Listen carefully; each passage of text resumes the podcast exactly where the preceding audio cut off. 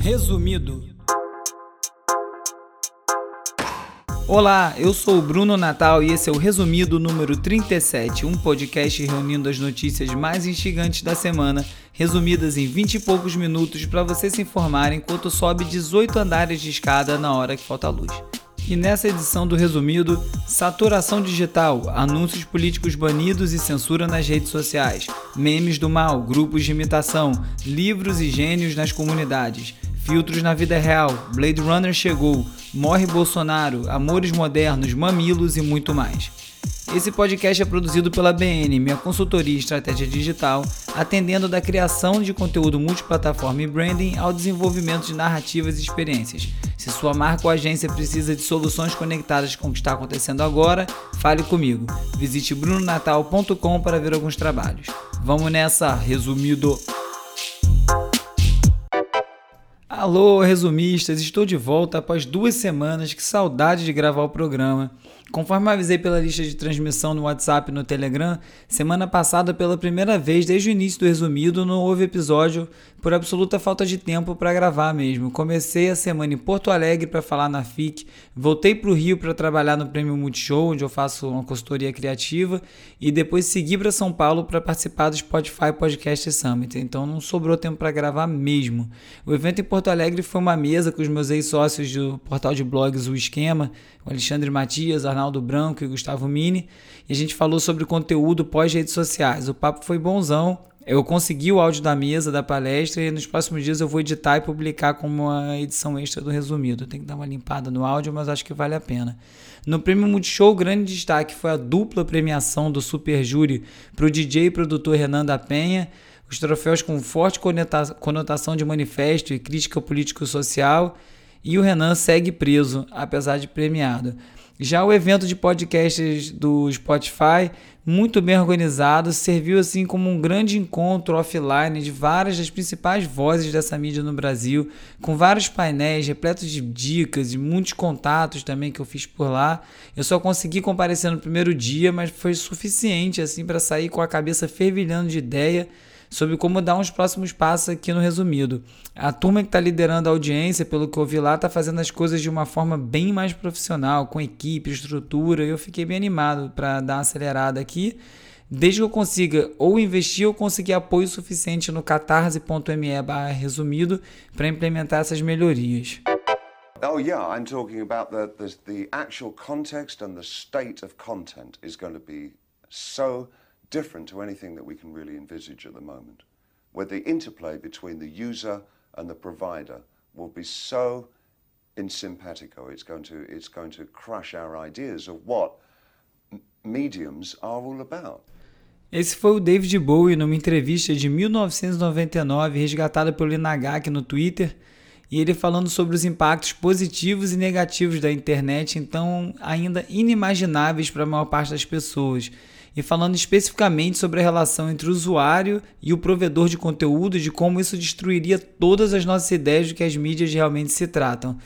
Profético, né? Como só os grandes artistas conseguem ser, com esse radar ligado para ali a sociedade. E a prova disso é o estado da comunicação atual, canalizada nas redes sociais, impregnada de fake news e manipulações e causando transtornos pelo mundo todo. O MIT Technology Review fez uma matéria sobre como os memes foram transformados em armas de comunicação e como piadas recheadas de desinformação podem fazer um estrago gigante no tecido social. Numa atitude bem inesperada, Jack Dorsey, fundador do Twitter, anunciou que anúncios políticos estão banidos do Twitter. Essa decisão colocou Jack imediatamente como uma espécie de anti-Mark Zuckerberg, né? ainda que nesse momento eles tenham muito mais semelhanças do que diferenças. Sem dúvida, é um passo ousado que pode também se tornar uma estratégia para o futuro e relevância do Twitter, do Twitter no mundo já bem saturado pela onipresença do Facebook. Mais do que isso, a decisão faz um contraponto direto com as declarações recentes do Zuckerberg, que contra tudo e contra todos ele segue não apenas defendendo que cada um possa falar o que quiser em suas redes sob a justificativa de liberdade de expressão, mas também que políticos é, possam continuar propagando notícias falsas e anúncios pagos, como eu falei no episódio passado. Durante os recentes depoimentos ao Congresso, o Zuckerberg foi inter... que eu não estou conseguindo falar o nome dele, Zuckerberg foi interpelado pela Alexandra Ocasio-Cortez, a AOC, sobre a, a possibilidade dela fazer anúncios falando que seus oponentes votaram a favor de suas ideias, né? O que seria uma mentira. E o Zuckerberg disse que sim, esse tipo de anúncio continuaria vivo nas redes do Facebook. E são atitudes como essa que alimentam as constantes piadas sobre o Zuckerberg no ser humano, né? mas sim um androide tamanho que é a desconexão dele com o que está acontecendo no mundo, às vezes parece.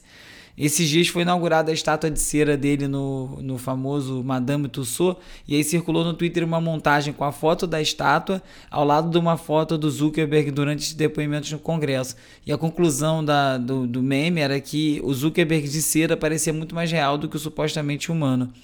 E aí tem muita gente batendo palma para a atitude do Twitter, eu fui um desses. Porém, o, o, o Guardian levantou uma lebre. Será que censurar os anúncios é a melhor forma de se agir para combater as fake news? Porque, de acordo com o jornal, esse banimento vai fazer com que candidatos menores tenham muito menos chance de exposição, já que eles não têm dinheiro para comprar anúncios nos meios tradicionais, na TV, no jornal, da mesma forma que os candidatos grandes têm. E isso acarreta que as suas questões acabam repercutindo menos do que os candidatos estabelecidos e tornando até mais difícil o trabalho dos jornalistas de identificar essas questões e poder ampliar o debate. Assim, uma coisa muito importante também dessa nova diretriz do Twitter, e isso está sendo menos comentado, é que além dos anúncios políticos, também estão proibidos os anúncios do que ele chamou de issues, ou seja, temas. E o que seriam esses temas? Mudanças climáticas, imigração, comportamento. E isso faz do Twitter um árbitro do discurso político, um sensor em potencial, e não é esse o papel que as redes sociais deveriam ter. Não sei se é a melhor jogada a gente entregar para donos de empresas privadas e redes sociais o controle do discurso. E o New York Times produziu um curta documentário mostrando como a política de plataformas como Facebook, YouTube, de utilizar a inteligência artificial para moderar o conteúdo, em vídeo nesse caso, fizeram com que 10% dos registros de violência na Síria, que poderiam no futuro ser usados como prova, até em julgamentos, foram deletados porque foram considerados conteúdo extremo confundindo e equiparando esses registros documentais com vídeos de atiradores em massa e outras barbaridades que aparecem nessas redes. E o mesmo acontece com diversas contas no Twitter de jornalismo independente ligadas à causa palestina, que também vem sendo deletados sistematicamente. Então aí então duas demonstrações de como esse controle do conteúdo não é exatamente a solução. E qual é a solução mesmo também ninguém sabe, mas que a gente tem que ficar bastante ligado, tem.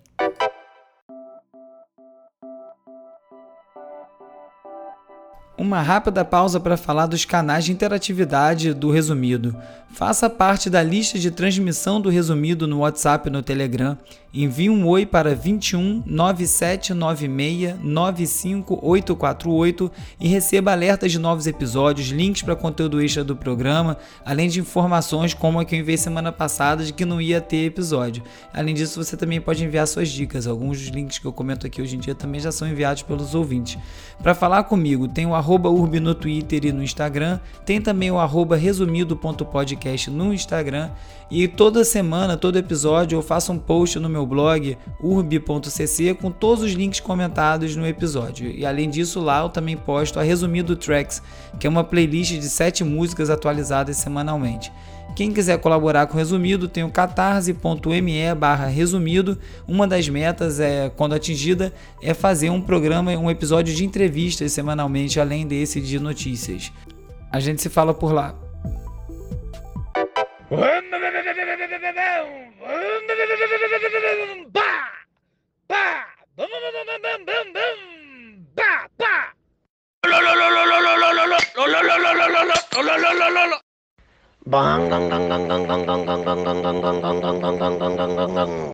O maior meme de todos os tempos da última semana foram os grupos de imitar no WhatsApp. Trata-se exatamente disso que parece. É um grupo de WhatsApp dedicado exclusivamente a pessoas imitando sons. Aí vão de moto, como esse exemplo, a cavalo, Fórmula 1, celebridades e personagens falando, piloto de avião e outras coisas assim. Ao que parece, a graça passava rápido e logo a pessoa desistia do grupo. Uh, good evening, ladies and gentlemen. Uh, welcome to São Paulo, Brazil. Tenham todos uma ótima noite. Obrigado por escolher Latam, uma empresa do grupo Star One.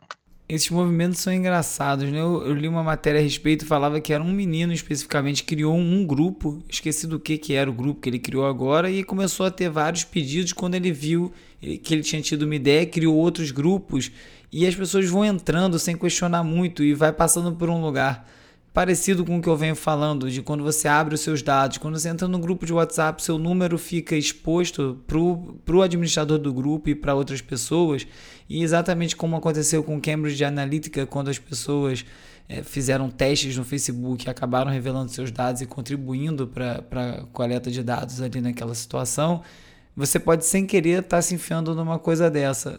Não parece ter sido o caso desses grupos, mas fica aí como exemplo de como é fácil coletar dados pessoais das pessoas. Fiz engenharia mecânica e tive meu primeiro contato com uma MakerBot. Quando eu vi, eu falei, cara, eu preciso comprar uma. Quando eu fui ver o preço no site, eu falei, não preciso comprar uma. que custava algo em torno de 15 a 17 mil reais essa, essa marca de impressora. E foi aí que eu tive a ideia, por que não trazer isso para minha realidade? Gastando pouco. Fiz um cartão de crédito, juntei um pouquinho do dinheiro que eu tinha e comecei a comprar as peças um pouquinho no ferro velho ali, um pouquinho ali. E depois o cartão de crédito chegou, comprei a, a parte eletrônica, comecei a estudar muito pela internet. YouTube foi fundamental, comunidade Rip Rap foi fundamental também, os fóruns online. E daí surgiu, depois de quase um, dois meses, a primeira impressora. Enquanto isso, aplicando seu tempo de forma muito mais produtiva, o jovem Lucas Lima, morador do Morro do Adeus, no Complexo Alemão, no Rio, venceu não um, mas dois prêmios de inovação com a sua versão mais acessível de uma impressora 3D, chamada Maria. Os prêmios foram o Start Ambev e o Shell Iniciativa Jovem. E você vê esses jovens de comunidade quando têm acesso à educação e informação, o tanto que eles criam, né? Como as prioridades são totalmente invertidas quando só o que se envia para as comunidades é polícia e mais violência. A Winnie Bueno toca um projeto chamado Eu Conecto Pessoas através de livros, também conhecido como Tinder dos livros que através da sua conta no Twitter ela faz a ponte entre um jovem de comunidade carente necessitando de um livro com alguém que esteja disposto a doar esse livro. E esses dias ela deu a bela notícia de que um garoto que estava cumprindo uma medida socioeducativa para quem ela havia pedido já uma coleção do Harry Potter foi desligado do sistema e para completar ele saiu da audiência carregando também a autobiografia do Malcolm X. Livros libertam. E nesses intensos tempos digitais, a BBC conta que a tendência entre os jovens é buscar procedimentos cirúrgicos para ficarem mais parecidos com as próprias selfies após a aplicação de efeitos em aplicativos como Snapchat ou Instagram. A pessoa tira uma foto, bota o efeito, fica parecida com outra coisa e ela quer aparecer com aquele resultado. E há quem considere que isso seja um avanço, porque na comparação com a tendência ainda maior de pessoas que querem fazer cirurgia plástica para se parecer com celebridades, supostamente, ao menos nesse caso, elas querem ficar parecidas consigo mesmas. Né? Então vai vendo.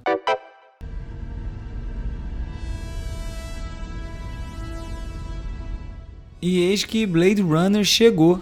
Para quem não lembra esse clássico da ficção científica, o filme se passa num futuro distópico em Los Angeles em novembro de 2019 a BBC fez uma matéria comparando a visão do futuro do Philip K. Dick, interpretado pelo Ridley Scott no filme, com o nosso presente. E aí, entre outras coisas, mostra como a inteligência artificial esperada no filme era muito mais avançada, né? Tinha os replicantes, enfim, não vou dar spoiler do filme se você não viu, apesar de que se você não viu, você até merece um spoiler enfim, não estava tão avançada e também no preview Instagram, fotografia digital, né? Uma vez que tem lá um monte de foto Polaroid que faz parte da trama, então não teve essa previsão, mas acertou várias outras coisas, né? Quando mostrou que as chamadas de vídeo seriam uma realidade, que os smart homes e casas conectadas com a internet, como a gente vê hoje, mas enfim, casas conectadas que te ajudam, respondem, como está no filme e, e acertou por aí. É, outro dia foi o De Volta para o Futuro, que chegou na data, né? E agora estamos aí no, no Blade Runner. E nada de carro voando até agora. Daqui a pouco ele chega. Organizado pelo Ronaldo Bressani, o jornal Morre Bolsonaro reúne a interpretação de 28 artistas. Ah, tem Alan Sieber, Sérgio Santana, em textos e imagens sobre como seriam os obituários de Jair Bolsonaro por diferentes, diferentes causas mortes. Então, eles vão lá, interpretam em texto, em figura, esses, esses casos do, de como o Bolsonaro morreria. Acho que é um projeto artístico e ele tem uma relevância cultural. Eu acho que quando passar muitos anos vai ficar. É, vai ter um valor ver isso, né? o que despertou nas pessoas esse período que a gente está vivendo. Para quem curte um romance, tem a série Modern Love na Amazon Prime, que é uma boa pedida. Ela é inspirada numa coluna do New York Times do mesmo nome, chamada Modern Love, né? Amores Modernos, com histórias reais e desilusão e amor em Nova York. Eles reinterpretaram é um pouquinho xarope, um pouquinho água com açúcar assim, mas é, são histórias legais, é bem montadinho, é divertido de ver. Esses dias também eu conheci um novo podcast favorito, que é de fato novo. Ele acabou de começar, está com pouquíssimas edições. Ele é apresentado pela Arielle Dwayne Ross e chama Reset. Ele faz parte da rede do Recode, que por sua vez faz parte da rede da Vox Media, e ele explora como a tecnologia está mudando as nossas vidas. É um primo irmão do resumido. Ele fala muito dos assuntos que a gente gosta aqui, mas ele é temático ele fala cada, em cada episódio tem um assunto. Um dos episódios mais legais é sobre os significados da proibição dos mamilos femininos no Instagram e como isso acaba afetando a produção criativa e como isso né, interfere o trabalho do artista e o resultado que a gente vê. Tem uns artistas debatendo, fala de uma reunião que houve no Instagram sobre os mamilos, assim, sobre uma pessoa que acabou liderando esse processo e hoje em dia é uma das pessoas que salvam contas bloqueadas. Altamente recomendado tanto o podcast quanto esse episódio, se você não quiser ver mais do que esse. That being said, fuck the police. Yeah.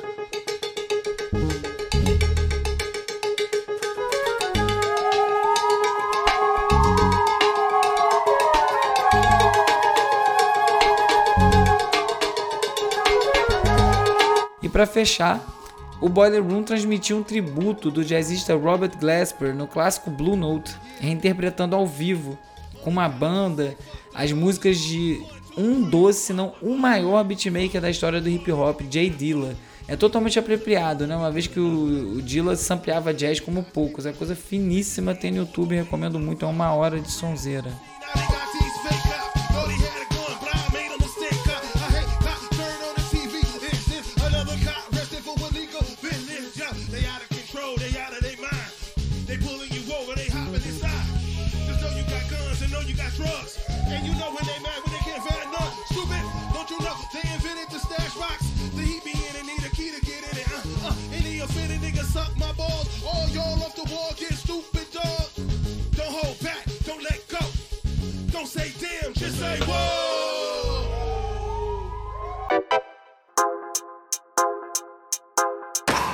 Essa foi mais uma edição do Resumido. Se você gosta do programa ou se essa é a primeira vez que você está escutando e você gostou, recomende para os amigos. É importante essa divulgação, fazendo boca a boca, postando nas redes sociais, enfim, ajuda bastante. E quem já ouve o programa deve ter reparado que essa edição foi um pouquinho mais curta que o normal, chegou aí quase aos 20 minutos porque a realidade é que além da semana passada ter sido muito enrolada, essa também segue. Eu estou fazendo um trabalho para o Porta dos Fundos, então estou o dia inteiro gravando. Foi difícil até gravar o dessa semana, vou confessar que quase que eu furo de novo, mas eu prometi que eu vinha e eu vim.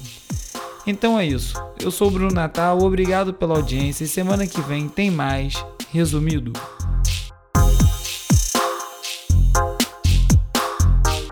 Resumido. Resumido.